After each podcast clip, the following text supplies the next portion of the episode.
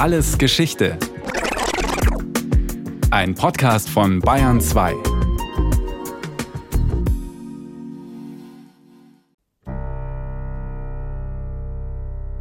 Die Geschichte der deutschen Atombombe endet in einer Jauchegrube. Genauer gesagt in der Jauchegrube hinter dem Haus des Atomforschers Karl Friedrich von Weizsäcker in Hechingen am Westrand der Schwäbischen Alb. In diese Jauchegrube versenken die deutschen Atomwissenschaftler die Forschungspapiere des Kaiser-Wilhelm-Instituts für Physik. Verpackt in einem verlöteten Kanister sollen die Ergebnisse von vielen Jahren deutscher Atomforschung dort die Ankunft der alliierten Truppen überstehen. Im nahegelegenen Haigerloch haben deutsche Forscher gerade ihren letzten großen Atomversuch gestartet.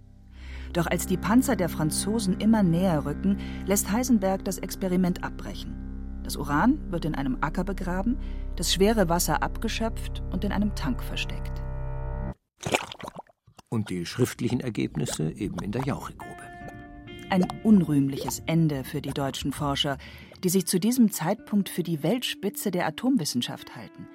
Allerdings nur, weil sie keine Ahnung haben, wie viel weiter das amerikanische Manhattan-Projekt längst ist.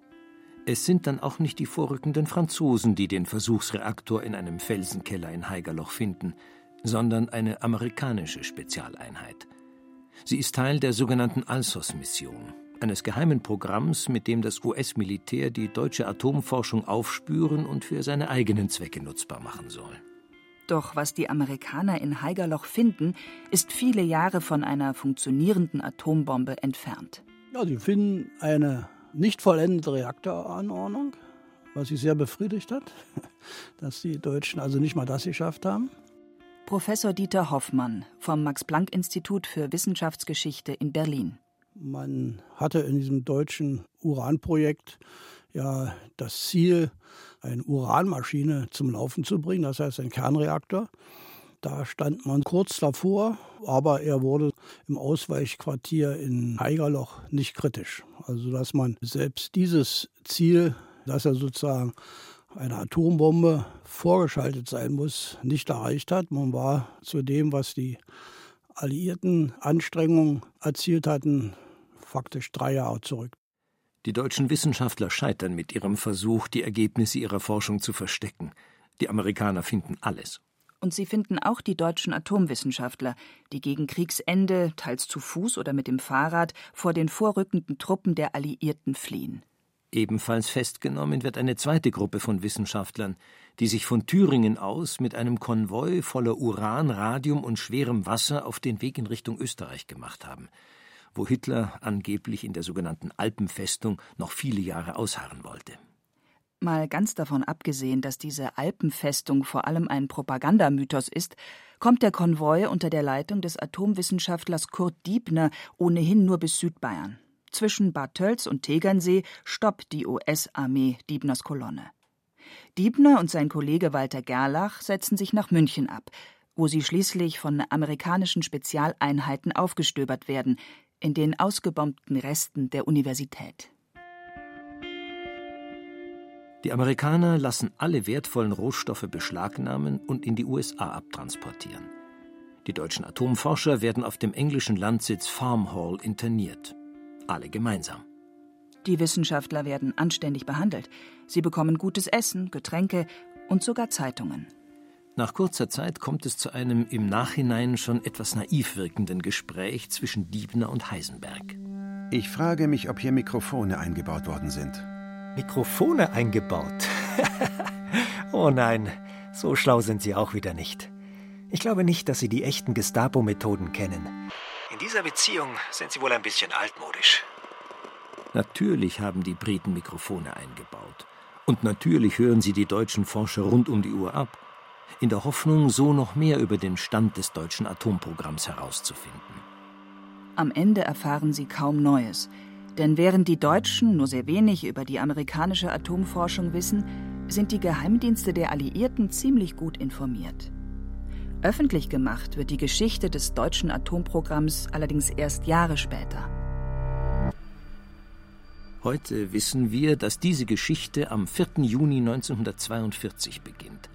mit einem Arbeitstreffen im Harnackhaus, einem Vortragszentrum der Kaiser-Wilhelm-Gesellschaft zur Förderung der Wissenschaft in Berlin. Hier treffen zum ersten Mal Wissenschaftler, Wirtschaftsvertreter und Militärs aufeinander, um gemeinsam über Atomforschung zu sprechen. Und hier hören viele der Anwesenden zum ersten Mal von der Möglichkeit einer Atombombe. Das Treffen bleibt relativ unergiebig. Viel zu weltfremd und theoretisch erscheinen den Militärs die Ideen der Wissenschaftler. Die Forschung wird weiter gefördert, doch Priorität bekommt das Atomprojekt nicht. Hitler selbst ist übrigens bei aller Begeisterung für sogenannte Wunderwaffen zu keinem Zeitpunkt besonders an einer Atombombe interessiert. Nein, also direkt nicht. Aber es hängt damit zusammen, nicht, das war die totale Fehleinschätzung, als man dieses Gipfeltreffen zwischen Wissenschaft, Industrie und Politik im Harnackhaus veranstaltet. Nicht? Und man sah, dass die Entwicklung also nicht sofort Früchte tragen wollte. Und damals war eben noch die Blitzkriegsstrategie, die tragende militärische Strategie. Und da wurden nur Projekte unterstützt, die binnen Jahresfrist erfolgversprechend waren. Und diese Zusage konnten und wollten die Physiker natürlich nicht geben. Ihnen war klar, das war sozusagen eine langfristige Entwicklung. Während in den USA zu diesem Zeitpunkt alle Anstrengungen der Atomforschung im Manhattan-Projekt zusammengelegt werden, bleibt die deutsche Forschung zersplittert. Die größere Gruppe der deutschen Atomwissenschaftler arbeitet im Auftrag der Kaiser Wilhelm Gesellschaft weiter, mit dem erklärten Ziel, einen Kernreaktor zu bauen. Angeführt wird diese Gruppe von Werner Heisenberg, Nobelpreisträger und einer der bedeutendsten Physiker aller Zeiten. Dass sich die Amerikaner tatsächlich zunächst große Sorgen um eine deutsche Atombombe machen, liegt vor allem an der Person Heisenbergs. Viele amerikanische Physiker kennen ihn und wissen, wenn jemand in Deutschland eine Bombe entwickeln kann, dann er. Zu seinem Team gehört mit Karl Friedrich von Weizsäcker ein weiterer international bekannter Top-Physiker. Eine kleinere Gruppe unter der Leitung von Kurt Diebner forscht für das Heereswaffenamt an einem alternativen Reaktorkonzept. Erstaunlicherweise ist es gerade diese Gruppe, die, wenn schon nicht einer Bombe, so doch zumindest einem funktionierenden Atomreaktor am nächsten kommen wird. Um zu begreifen, wie weit die Deutschen zu jedem Zeitpunkt von der Entwicklung einer Atomwaffe entfernt waren, muss man sich vor Augen führen, welch einen enormen Aufwand die Amerikaner dafür betreiben mussten. In ihrem sogenannten Manhattan-Projekt beschäftigen sie zeitweise über 120.000 Menschen, ein Vielfaches des deutschen Uranprojekts. Die US-Regierung gibt für die Entwicklung der Bombe die gigantische Summe von zwei Milliarden US-Dollar aus. Und sie versammelt eine Riege von Top-Wissenschaftlern aus aller Welt, gegen die Heisenbergs Team ziemlich blass aussieht. So eine Atombombe zu bauen ist alles andere als einfach. Die Amerikaner bauen riesige Industrieanlagen, um das Uran anzureichern und damit spaltbar zu machen.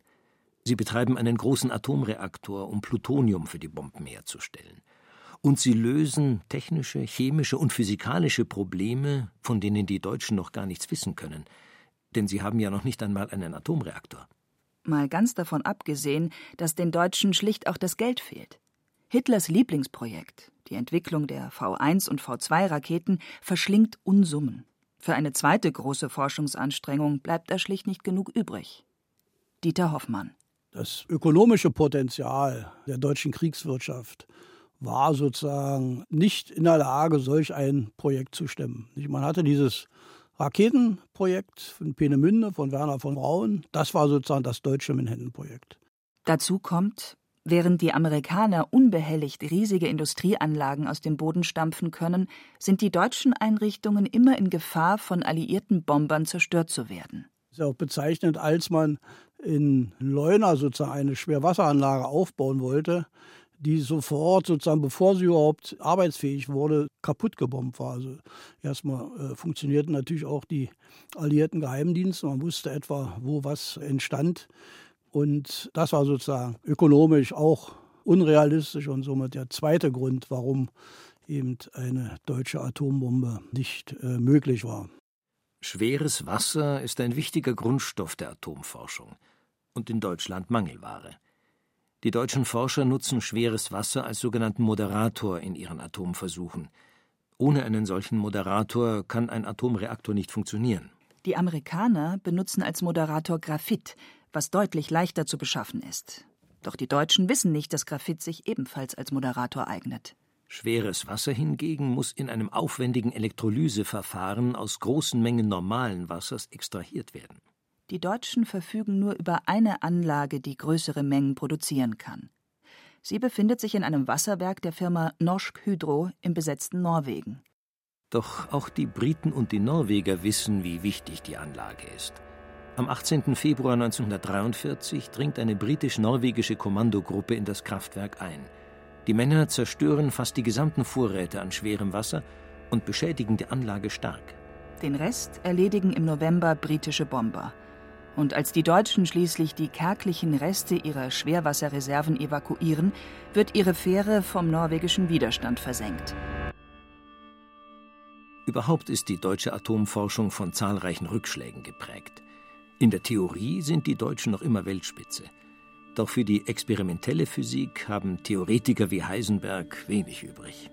Und wenn es doch Experimente gibt, sind sie häufig nicht besonders erfolgreich oder sogar spektakuläre, beinahe Katastrophen. Bereits drei Wochen nach dem großen Atomgipfeltreffen in Berlin kommt es am Forschungsreaktor in Leipzig zu einer Explosion. Zunächst sieht das Experiment ganz vielversprechend aus. Schon Monate zuvor hatte Heisenbergs Gruppe voneinander getrennte Schichten aus Uranpulver und schwerem Wasser in einer Metallkugel eingefasst und diese dann in einem Wassertank versenkt. Die Messgeräte der Physiker zeigten, dass dabei Neutronen frei wurden. Der erste Schritt zu einer nuklearen Kettenreaktion. Dann, am 23. Juni 1942, beginnen auf einmal Wasserstoffblasen aufzusteigen. Die Kugel erwärmt sich, immer stärker. Am Abend wird sie schließlich so heiß, dass das Wasser im Tank zu kochen beginnt. Dann explodiert die Kugel. Und auf einmal steht der ganze Raum in Flammen. Es wird niemand verletzt, doch die Anwesenden schaffen es nicht, das Feuer zu löschen. Schließlich kann die Feuerwehr den Brand unter Kontrolle bringen. Die wertvollen Rohmaterialien sind nicht mehr zu retten. 750 Kilo Uran und 140 Kilo schweres Wasser sind für immer verloren.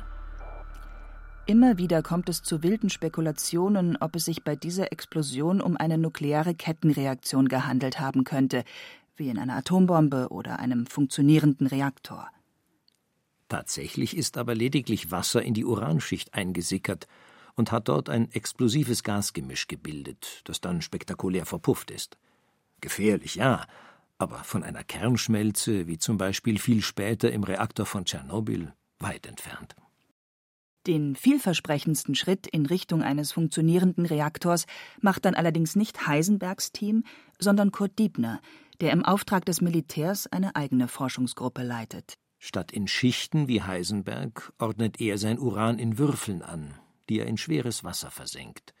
Dadurch erreicht er erstaunlich gute Resultate, die von Heisenberg lange ignoriert werden. Diebner war sozusagen nicht nur wegen seiner politischen Haltung, er galt als Nazi, sondern auch, weil er im Vergleich zu Heisenberg oder auch Weizsäcker oder Wirz als wissenschaftlich zweitrangig angesehen wurde, lange Zeit nicht ernst genommen. Und deswegen auch seine Idee einer Würfelanordnung, dass man sozusagen Uranwürfel in die Bremsflüssigkeit, das schwere Wasser hängt und so einen größeren ja, Wirkungsquerschnitt erreicht. Das wurde sozusagen nicht für ernst genommen und nicht weiterverfolgt, sondern diese Schichtenanordnung, die man ja aus der Sicht des theoretischen Physikers, der Heisenberg war, ihm besser rechnen konnte. Aber Rechnen ist die andere Seite, das praktische Funktionieren das andere. Diebner ist unter den deutschen Wissenschaftlern auch der, der am stärksten mit dem Militär zusammenarbeitet. Doch auch Diebner hat weder die Mittel noch die Fähigkeit, in überschaubarer Zeit eine Atombombe zu entwickeln. Seine Reaktoranordnung ist der Heisenbergs allerdings so klar überlegen, dass Heisenberg sie gegen Kriegsende schließlich übernimmt. Auch der letzte Forschungsreaktor in Haigerloch ist nach dem Würfelprinzip aufgebaut. Wie groß die Abneigung zwischen Diebner und Heisenberg gewesen sein muss, zeigt ein abgehörtes Gespräch Heisenbergs während der Internierung in Farm Hall. Dort wird er gefragt, ob Diebner eigentlich auch Physiker sei. Seine Antwort Diebner habe zwar einen Abschluss in Physik, eigentlich sei er aber eher ein Verwaltungsmann. Bleibt die Frage, Wie konnte jemals der Eindruck entstehen, diese kleine, zerstrittene und schlecht ausgestattete deutsche Atomforschertruppe hätte sich jemals in einer Art Wettlauf um die Entwicklung der Atombombe mit den Amerikanern befunden? Dafür gibt es zwei Erklärungen. Erstens Heisenberg. Die Amerikaner wissen, dass er zwar ein wenig weltfremd ist, aber wissenschaftlich ein Genie, einer der besten Forscher der Welt. Könnte es nicht sein, dass so einer auch unter schlechten Bedingungen erstaunliche Ergebnisse erzielt? Es gab auch alle möglichen Versuche, ihn geheimdienstlich zu beobachten, auch auf seinen Auslandsreisen oder ihn sogar zu kidnappen. Was da jetzt nachträgliche Fantasien von Verschwörungstheoretikern oder Realität war, ist schwer auseinanderzuhalten. Noch wichtiger ist wohl eine zweite Erklärung. Die Drohkulisse von Hitlers Bombe passt den Amerikanern einfach zu gut ins Konzept. Das wurde auch sozusagen von Militärs und politischen Stellen sozusagen, sage ich mal, ein bisschen geschürt, nicht? um die Motivation der Wissenschaftler zu erhöhen, um so eine Bombe zu entwickeln. Das zeigt eben auch die Grenzen der Möglichkeiten von Wissenschaftlern. Nicht? Als bedingungslose Kapitulation von Deutschland war, da war ja im Grunde das Ziel erledigt. Nicht? Es gab keine deutsche Atombombe, es gab auch kein Nazi-Deutschland mehr. Dennoch wurden die Arbeiten weitergeführt, der Test wurde gemacht und die beiden Atombomben auf Japan abgeworfen. Nicht? Das zeigt, dass hier politische Interessen äh, maßgebend waren, keine moralischen oder, oder wissenschaftlichen.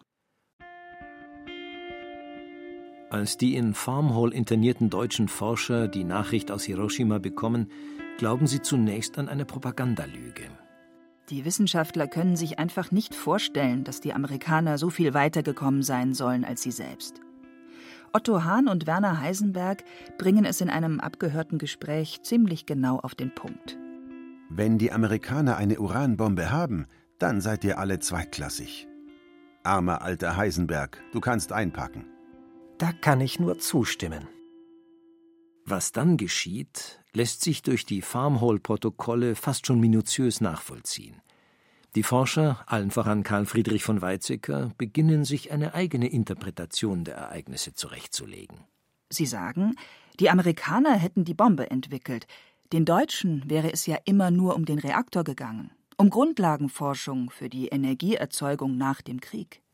Das ist teilweise wahr, allerdings nicht wegen moralischer Bedenken, das belegen die Farmhall-Protokolle ganz eindeutig. Heisenberg und Co. konnten sich schlicht nicht vorstellen, dass der Bau einer Atombombe so schnell möglich sein könnte. Und schon gar nicht, dass die Amerikaner so viel weiter sein könnten als man selbst. So entsteht der Mythos der friedlichen deutschen Atomforschung. Später lassen sich einzelne Wissenschaftler sogar dazu hinreißen zu behaupten, sie hätten niemals eine Bombe in Betracht gezogen. Ja, das so war, wie es falsch ist. Für jeden Physiker ist klar, dass vor der Atombombe der Reaktor stehen muss. Und das realistische Ziel war sowohl bei den Alliierten als auch bei den Deutschen zunächst erstmal solch einen Reaktor zu bauen. Das, was dann sozusagen nach dem Krieg als Mythen und Legenden kreiert wurde, das war dann so, dass man sagte, ja, man wollte nur den Reaktor haben und hat bewusst die Entwicklung einer Atombombe hintertrieben. Das würde allerdings bedeuten, die Deutschen wären irgendwann tatsächlich vor der Frage gestanden, ob sie nun eine Bombe bauen wollen oder nicht. Die Fakten sind aber so, dass man es ja nicht mal bis zum Reaktor geschafft hat und die Deutschen gar nicht vor der Frage standen, die Weiterentwicklung zu betreiben. Und ob ihnen wirklich die Möglichkeiten in die Hand gegeben werden, sozusagen hier diese Entwicklung zu verhindern, da darf man auch ein großes Fragezeichen setzen. Wenn es sozusagen zu solchen Entscheidungsprozessen gekommen wäre, dann hätte man sich eben über diese Bedenken der Wissenschaftler einfach hinweggesetzt. Äh, erst recht in einem so totalitären und diktatorischen und auf militärische Aggression setzenden Regime wie das Dritte Reich. Anfang 1946 endet die Internierung der deutschen Wissenschaftler in Farmhall. Die Forscher dürfen nach Hause. Niemand wird von den Amerikanern angeworben, wie etwa Werner von Braun, der die deutsche Raketenforschung mit in die USA nimmt. Für die deutschen Atomforscher haben die Amerikaner keine Verwendung. Ihre Forschung ist, wie Hahn es ausgedrückt hatte, inzwischen tatsächlich zweitklassig. Der Mythos von Hitlers Bombe hingegen, vom angeblichen Wettlauf um die erste Atomwaffe, hält sich hartnäckig. Immer wieder tauchen Theorien auf, die Deutschen seien längst viel weiter gewesen und hätten aus irgendwelchen Gründen die Bombe entweder nicht bauen wollen oder nicht eingesetzt. Und auch der zweite Mythos, der von den friedliebenden deutschen Forschern, hält sich bis heute. So eine Geschichte ist eben viel aufregender als die überraschend banale Realität eines Programms, das dann eben doch nicht zur Weltspitze gehörte.